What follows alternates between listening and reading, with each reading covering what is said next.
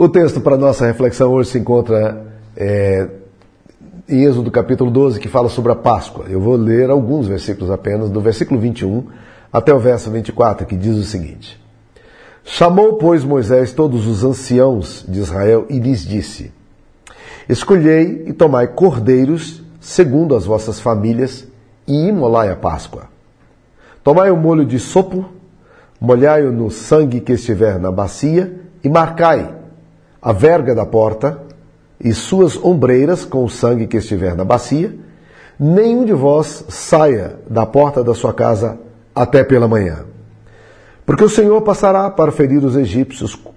Quando vir, porém, o sangue na verga da porta e em ambas as ombreiras, passará o Senhor aquela porta e não permitirá ao destruidor, preste atenção que o termo destruidor aí ele vem em letra maiúscula, então é uma entidade, é, um, é uma personificação maligna, para que os, não permitirá ao destruidor que entre em vossas casas para vos ferir. Guardai, pois, isto por estatuto para vós outros e para vossos filhos para sempre. Essa é a palavra de Deus. Meus queridos irmãos, a Páscoa é um dos eventos mais significativos, se não o mais significativo do povo judeu. Ah, e com razão, porque na verdade é uma das celebrações litúrgicas mais importantes. A Igreja de Cristo também celebra a Páscoa como um dos, dos eventos mais significativos, se não o mais significativo também das suas celebrações. Na visão judaica, eles celebram o quê? A saída do povo de Deus do Egito. E quando o povo estava saindo, eles celebram então repetindo aqueles mesmos ritos dados por Moisés ao povo judeu. No cristianismo, para nós que somos cristãos, a Páscoa representa o sacrifício de Cristo. Ele é o nosso cordeiro pascal, como diz o apóstolo Paulo na primeira carta aos Coríntios, capítulo 5. Ele é o nosso cordeiro pascal. Ele é que vai se tornar o nosso cordeiro substituto. Ele morre em nosso lugar, assim como lá no Antigo Testamento, aquele cordeirinho que era morto, ele era o substituto pelo povo e impedia, através do seu sangue, que o destruidor entrasse na casa. Então, meus queridos irmãos, certamente a mensagem da Páscoa em ambos, tanto para o judeu quanto para nós, é uma mensagem de libertação. O termo Páscoa vem de pessar no hebraico, que significa passar por cima, saltar por cima. E esse ritual era realizado no seio da família na clã, ou no clã. Grupos pequenos se reuniam, eles não tinham altares, eles não tinham santuários, eles não tinham uma presença de sacerdotal ali, nem qualquer influência do culto oficial. No ato central acontecia o sacrifício de um animal e a cerimônia se dava sempre no fim da primavera, incluindo vários atos. O primeiro deles, a morte do animal. O sangue era retirado e era aplicado nas vergas das portas, ele lá para os portais e colocado tanto na lateral quanto em cima.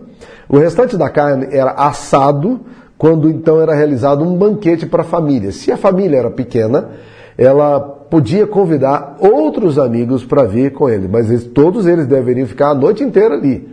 Eles não poderiam sair depois da celebração da Páscoa. Eles tinham que estar protegidos naquela casa.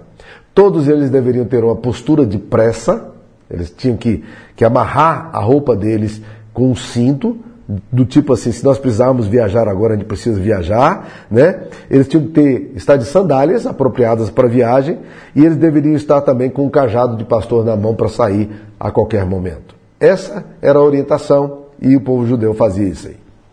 A Páscoa tinha um sentido duplo. Primeiro, lembrar o livramento de Deus quando estava tirando o povo de Israel do cativeiro depois de 400 anos ali no Egito.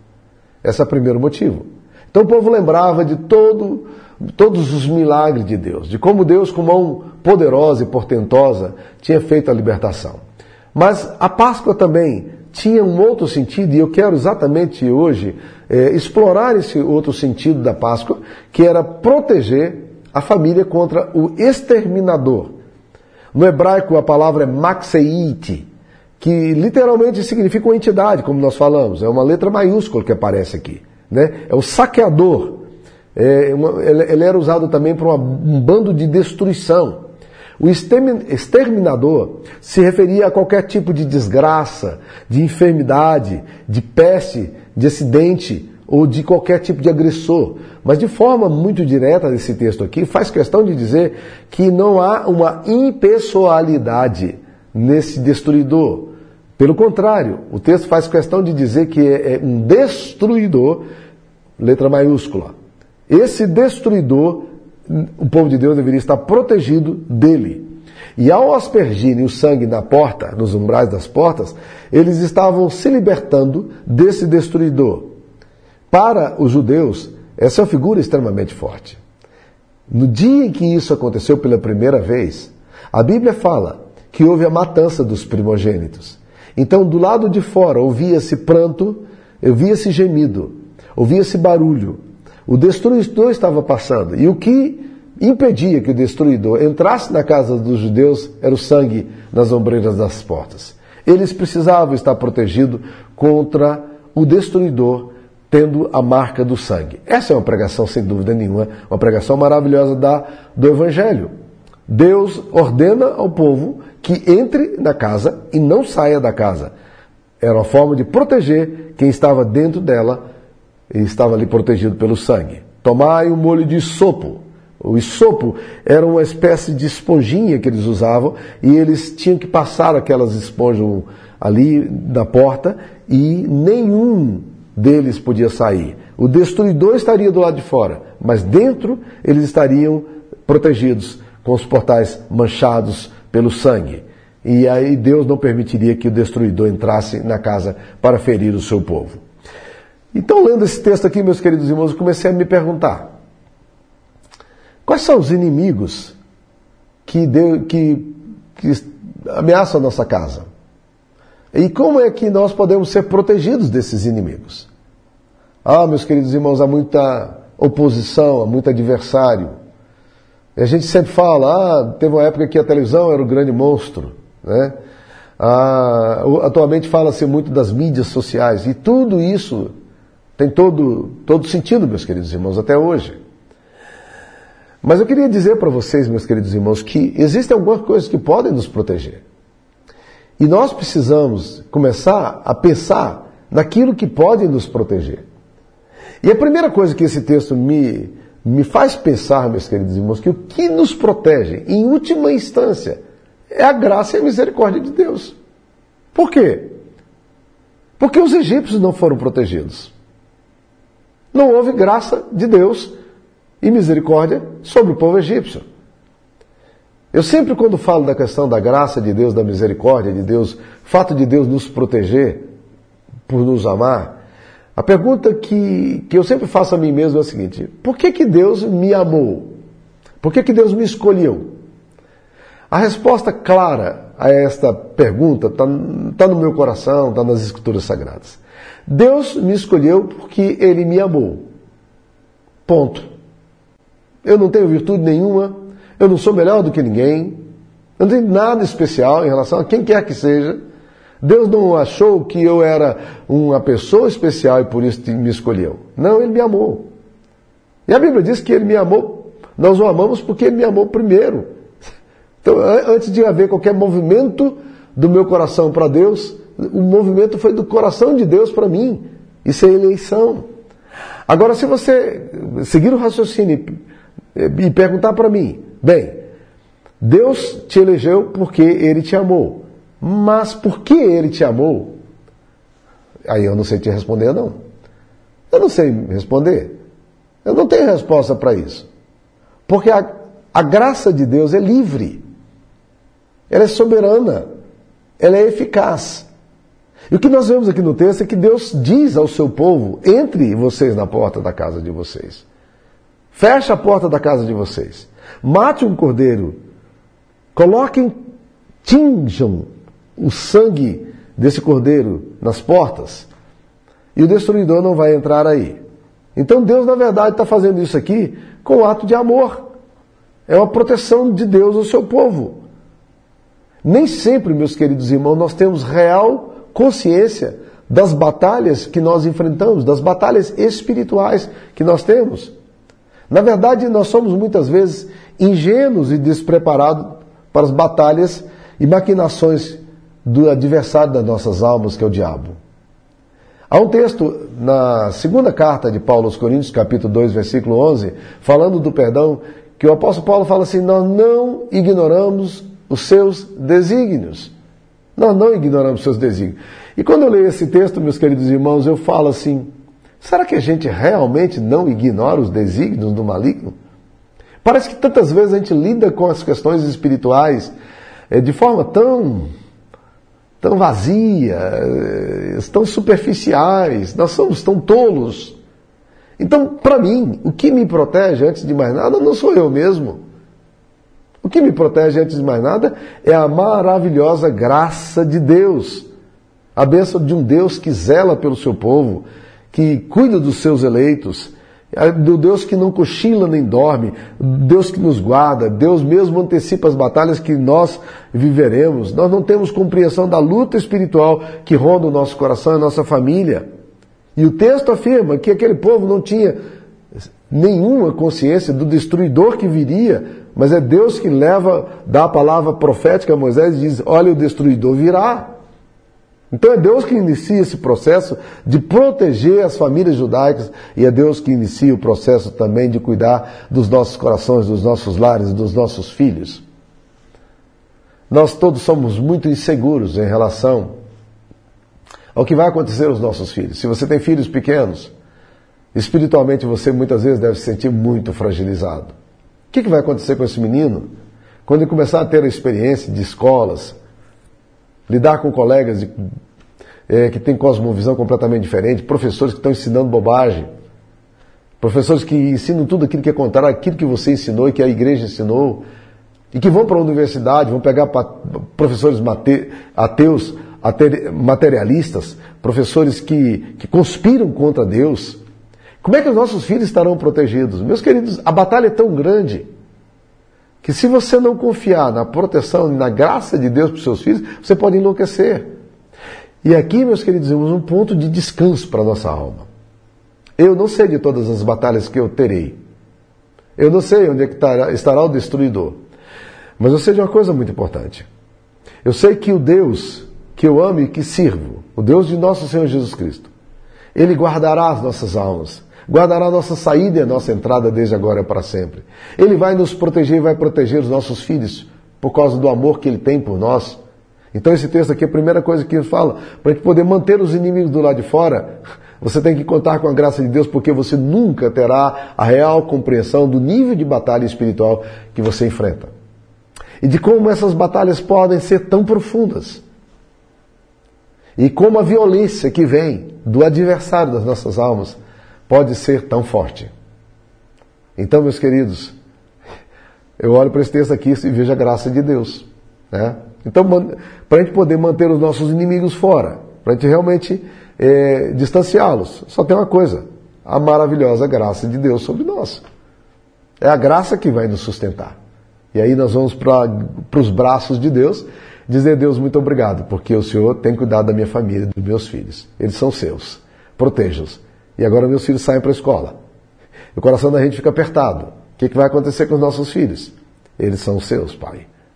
E a gente vai lá para a cama, a gente vai orar, eles estão fora, já estão na faculdade, mudaram de cidade, arrumaram emprego, vão embora, mas a caminha deles está ali ainda porque a gente tem uma toda a impressão de que um dia eles vão voltar. Eles não vão voltar mais.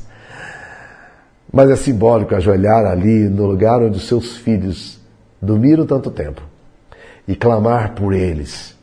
E não abrir mão da proteção espiritual, porque você está debaixo da graça de Deus e você vai levar os seus filhos a estar debaixo da graça de Deus. Que bênção maravilhosa estar debaixo da graça de Deus. Então, o que mantém os nossos inimigos do lado de fora é a advertência de Deus, é o cuidado de Deus, é o amor de Deus, a graça dele que vem e nos protege. Segunda coisa que eu vou aprender nesse texto aqui, meus queridos irmãos, que faz o inimigo ficar do lado de fora é obediência da família. E aqui, meus queridos irmãos, é muito interessante, porque nós vamos perceber uma sincronia maravilhosa entre o amor do Pai e a graça livre e soberana dele em nos acolher e nos receber, porque ele nos ama, e a responsabilidade moral que me é dada para eu corresponder a esse amor e eu sei que o poder que emana também para ser obediente é um poder que emana da cruz, é também um poder gracioso. E esse foi o segundo fator que livrou o povo de Deus também, a família judaica, da calamidade e da tragédia. A ordem foi dada, mas a família precisava obedecer. Deus diz aqui em Êxodo 12, 22: Nenhum de vós saia da porta da sua casa até pela manhã. Nenhum. Dentro das suas casas, com a marca do cordeiro, fiquem aí, nenhum de vocês saia a noite inteira, vocês vão dormir por aqui, vocês vão ficar por aqui, mas não podem sair. Essa não é a hora de sair. Suponhamos que a família judaica diga, cara, eu estou ouvindo uns barulhos estranhos, quero ver o que está acontecendo lá. Mas a ordem foi clara. Se eles saíssem da porta para fora naquele exato momento, a família deles seria fatalmente atingida. E não é de se estranhar que pessoas tenham vivido isso. E não é de estranhar o contrário também, que pessoas que não eram de famílias judaicas mas que tinham um, laço e uma admiração pelo Deus dos judeus, ouvindo falar essas coisas, pudessem dizer: Eu quero estar na casa com vocês também. Eu quero também estar protegido. A obediência, a marca do cordeiro, deveria ser o que redundaria no milagre e na libertação para esse povo.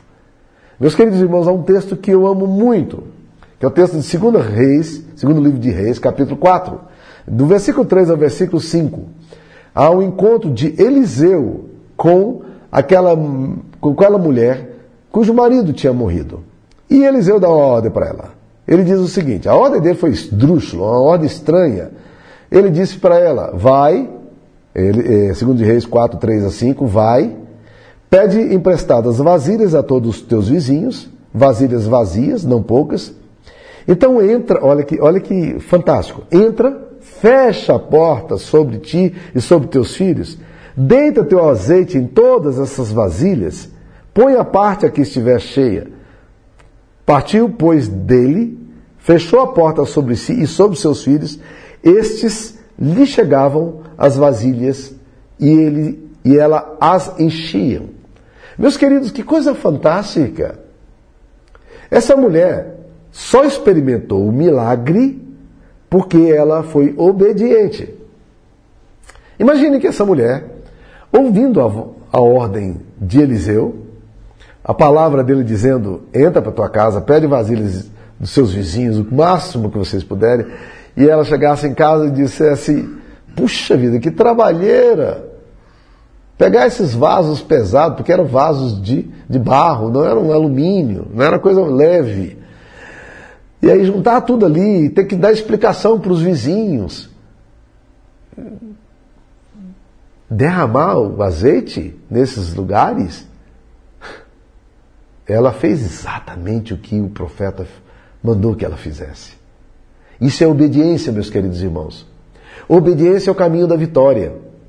Existem muitas pessoas que estão desprotegidas do inimigo simplesmente porque elas são incapazes de, obede de obedecer a Deus. Imagine outro, outro milagre. O milagre de Caná da Galileia. Jesus está numa festa de casamento. Acabou o vinho. Situação vexatória, complicada. E, e Jesus, então, agora dá uma ordem àqueles homens para que eles pegassem doze talhas e enchessem de talhas aquelas de água aquelas talhas. Olha, gente, cada talha pegava de 25 a 30 litros. E água não era alguma coisa que estava na torneira ali, que se despeja na torneira. Não, eles tinham que buscar na fonte. Eles foram lá. Jesus nunca tinha feito um milagre. Nunca. Eles foram lá. Quando chegaram com aquele negócio, Jesus disse: dá agora ao mestre Sala. E o mestre Sala experimenta diz que vinho maravilhoso. Por que, que esse vinho não foi servido primeiro? E os servos olhavam para aquilo ali dizendo: ah, Nós, na verdade, não trouxemos vinho, nós trouxemos água. E aí eles perceberam que alguma coisa prodigiosa tinha acontecido. Por que, que se deu o milagre naquela casa? Obediência. A proteção espiritual na sua casa, meu querido irmão, minha irmã, está relacionada à sua capacidade de obedecer aquilo que Deus diz. Obediência é o caminho da vitória. Deus já estabeleceu seus mandamentos, seus princípios, que são capazes de gerar vida. E quando você obedece ao que Deus diz a você e cumpre o que Deus está falando para você, o resultado será uma vida vitoriosa e uma vida de bênção, e o inimigo vai estar do lado de fora. Há uma frase de Andy Stanley que me chama muita atenção. Ele diz: Nunca viole os princípios de Deus se você deseja manter ou receber as bênçãos de Deus. Nunca viole os princípios de Deus se você deseja manter ou receber as bênçãos de Deus. Nós quebramos os mandamentos, nós desobedecemos a Deus e diz: Deus abençoa a gente. Deus não pode abençoar a desobediência sua, meu querido. Você precisa se arrepender, precisa obedecer, você precisa ouvir o que Deus diz e fazer o que Deus diz. Simples, assim. Entra para tua casa, pinte a porta da sua casa. Ah, esse negócio estranho, bizarro, pegar o sangue aqui do cordeirinho, ficar aí pintando com ensopo na porta da casa. É isso que Deus está te dizendo, vai lá e faz. Ah, mas esse negócio de não ficar a noite inteira aqui e não poder voltar para minha casa, porque muitos estavam compartilhando a casa. É, eu vou embora agora, já acabou, o barulho já acabou, o vento que estava aqui fora, o inimigo do destruidor, eu vou embora. Não, não, não, não, não saia da sua casa. Mandamentos claros, diretos, específicos, que libertaram o povo da morte. Ah, nós temos quebrado os mandamentos claros e específicos de Deus, querendo a benção de Deus. Não vai acontecer. Mas o terceiro, meus queridos irmãos, que mantém o inimigo, o destruidor do lado de fora, e é mais claro nesse texto, porque esse texto fala exatamente disso aqui, a coisa mais clara que nós temos aqui é o sinal do cordeiro. É isso que o texto vai falar. Olha, capítulo 12, versículo 22. Tomai um molho de sopo, Molhai-o no sangue que estiver na bacia, e marcai a verga da porta e suas ombreiras com o sangue que estiver na bacia. Nenhum de vós saia da porta da sua casa até pela manhã. Vocês vão estar protegidos por causa do sangue do cordeiro. Não é só trancar a casa e obedecer. Nós precisamos cobrir a nossa casa com o sangue de Cristo. Quando nós afirmamos, e há um jargão aí evangélico, pentecostal muito comum, diz o sangue de Jesus tem poder. Meus queridos irmãos, isso não deveria ser um jargão destituído de sentido, não. Nós precisávamos entender que o sangue de Jesus tem poder. Não é apenas um jargão. É esse sangue precioso que nos protege. Não, isso não é uma declaração mecânica e vazia. Sem o sangue de Cristo nós estamos desprotegidos. Esta é a marca que é colocada sobre nós. Essa é a marca que está sobre o povo de Deus, sobre a vida do crente, sobre os lares cristãos. Você acha que o inimigo não tem gana por você? Você acha que o inimigo não tem desejo de destruir sua família, sabendo que você pertence a Jesus? Ele odeia você. Ele odeia os que amam a Cristo. Ele é inimigo mortal nosso. Mas ele olha e ele vê em nós o quê? A marca do sangue do Cordeiro. E essa marca é a proteção. Eu tenho um amigo muito querido.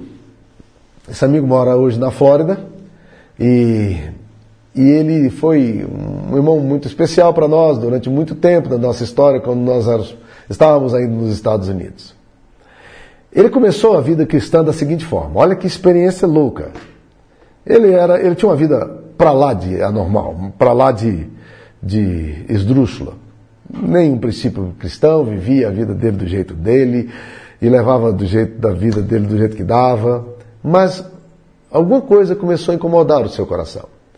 E ele começou a, ter uma aproximação do Evangelho.